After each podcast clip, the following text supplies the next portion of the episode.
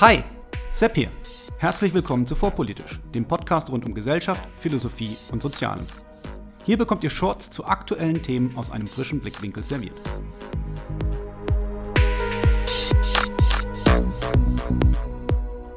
Heute der Plato-Kult. Was soll das sein und was folgt daraus? Für diejenigen, die es nicht wissen. Ich bin promovierter Philosoph und habe seinerzeit ein komplettes Magisterstudium der Philosophie absolviert. Dabei habe ich mich immer mit den Schwerpunkten Ethik, politische Philosophie und Religionsphilosophie beschäftigen wollen, da dies einfach meinen Interessen entsprach. Die notwendigen Module zur Sprachphilosophie und Erkenntnistheorie waren dagegen immer Pflichtprogramm, auf das ich gut hätte verzichten können und über die hinaus ich mich auch kaum mit diesen Fachbereichen beschäftigt habe.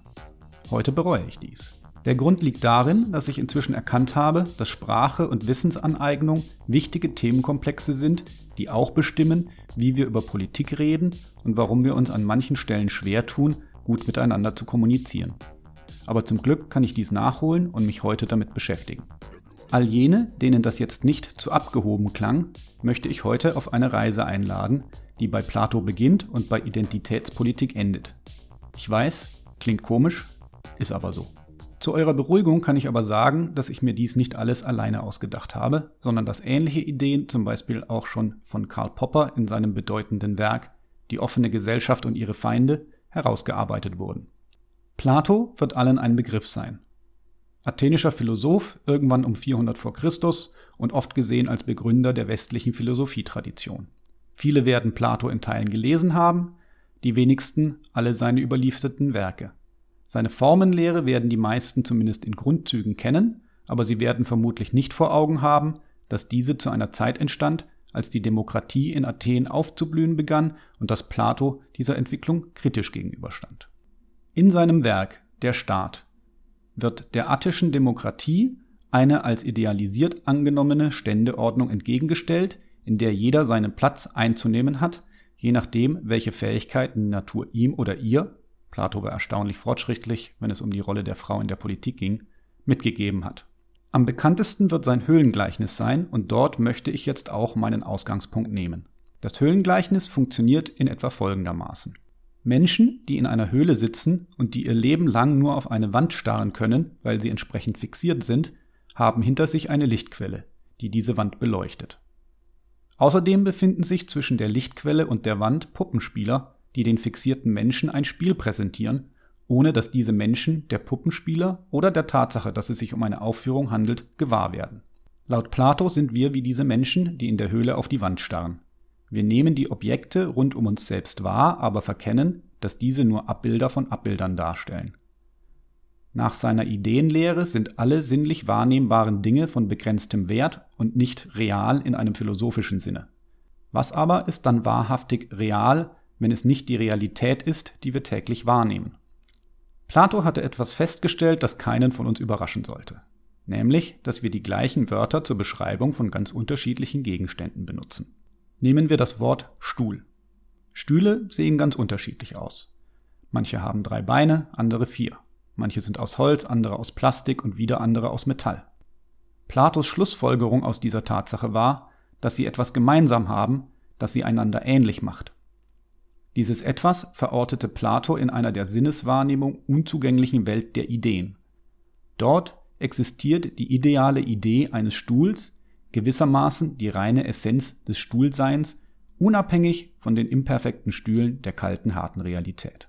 In diesem letzten Satz hat vielleicht der ein oder andere auch schon erspäht, wo die Brücke zu den modernen Ideen der linken Identitätspolitik liegen. Ich glaube nämlich, wie eingangs erwähnt, auf Basis von Karl Poppers die offene Gesellschaft und ihre Feinde, dass Plato hier ein Fehler unterlaufen ist, der bereits an dieser ganz tief philosophischen Schicht die Grundlage für totalitäre Politik legt. Der Fehler ist, dass Plato übersieht, dass Sprache ein menschengemachtes Werkzeug ist und dass seine Ableitung, dass alle Dinge, die wir mit Worten bezeichnen, eine Essenz besitzen müssen, hochzweifelhaft ist.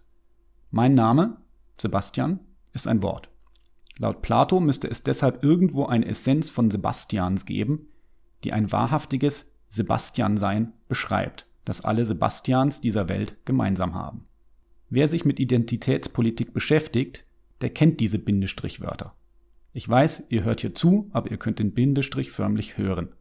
weiß sein, schwarz sein, Sebastian sein oder auf Englisch die Whiteness und die Blackness und so weiter. Wer diesen Dingen eine unabhängige Existenz und Essenz zuweist, begeht in meinen Augen einen Fehlschluss. Der hat seit seiner Einführung in die Literatur durch den britischen Philosophen Alfred North Whitehead 1925 sogar einen Namen. Fallacy of Misplaced Concreteness, zu Deutsch etwa Fehlschluss der deplatzierten Konkretheit. Whitehead sprach zwar in einem anderen Kontext, aber das Problem ist dasselbe. Ich nehme abstrakte Dinge und weise ihnen konkrete Erfahrungen zu, die sie gar nicht haben können. Die wenigsten Menschen haben sich jemals gefragt, wo Sprache und Begriffe wirklich herkommen und welche Fallstricke in der reinen Existenz von abstrakten Begriffen liegen. Ich auch nicht. Ich hielt derartige Dinge auch immer für Salonphilosophie ohne Bezug zu aktuellen Themen. Siehe da, so ist es nicht. Was, wenn Sprache das Gegenteil von dem ist, was Plato dachte? Nehmen wir folgende Geschichte. Stellt euch eine Urhorde vor, wie sie in einer steinzeitlichen Wälderlandschaft lebt.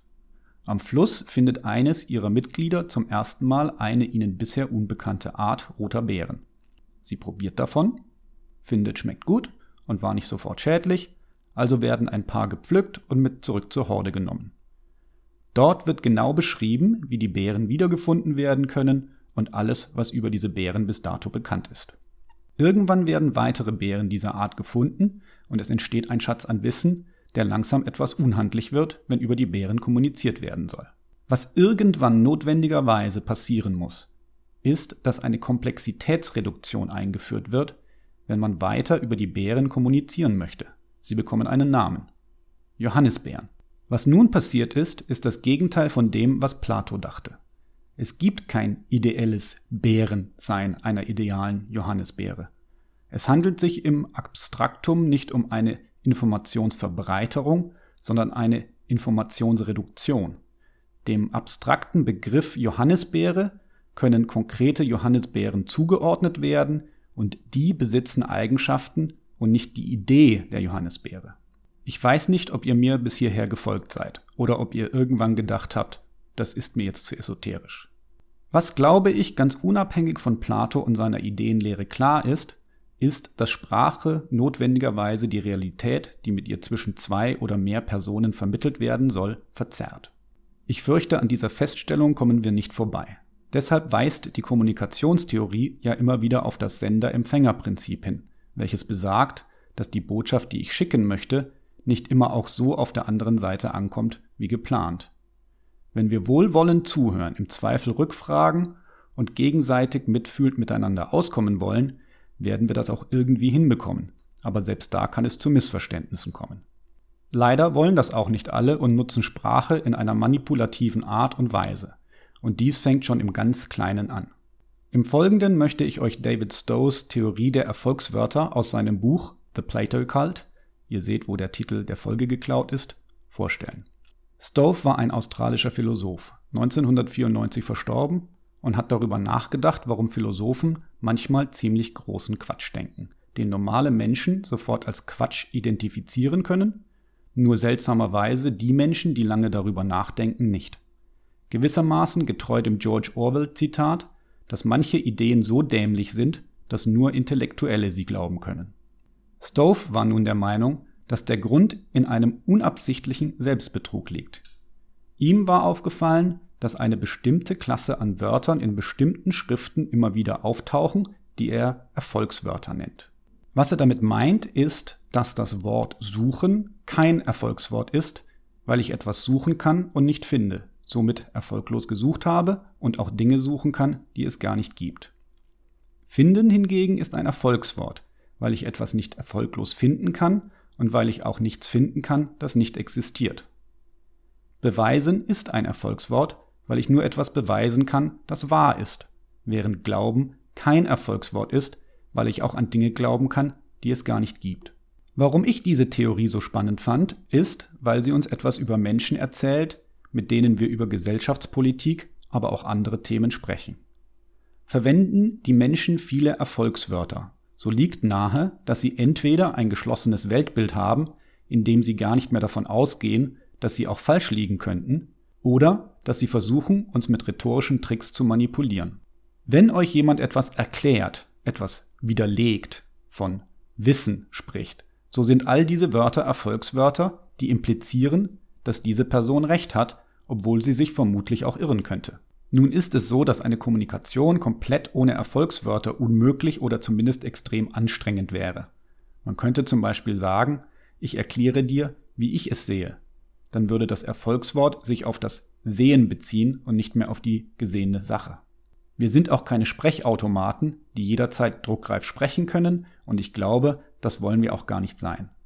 Aber wir sollten ein bisschen aufpassen, dass wir nicht manipuliert werden und selber in die Falle tappen, die Stove bei den Quatschphilosophen gesehen hat. Gerade in den aufgeheizten Diskussionen der letzten Tage, wo Identitätspolitik es bis auf die Frontseiten von Zeit, Frankfurter Allgemeiner Zeitung und Neuer Zürcher Zeitung geschafft hat, wo ein Wolfgang Thierse nicht mehr nur als alter weiser Mann, sondern als Rechtsradikaler und die SPD als Zitat Faschopartei, Zitat Ende, beschimpft werden, kann eine Besinnung darauf, dass vieles, was aktuell als Wissen und Fakten verkauft wird, keinesfalls empirisch abgesichert ist. In diesem Sinne hoffe ich, dass ich eine glaubwürdige Brücke schlagen konnte zwischen 2500 Jahre alten Ideen und tagesaktuellen Diskussionen, sowie eine kleine Form der Manipulation bekannter machen konnte, auf dass wir robuster gegen Manipulation, auch unbeabsichtigter Natur werden.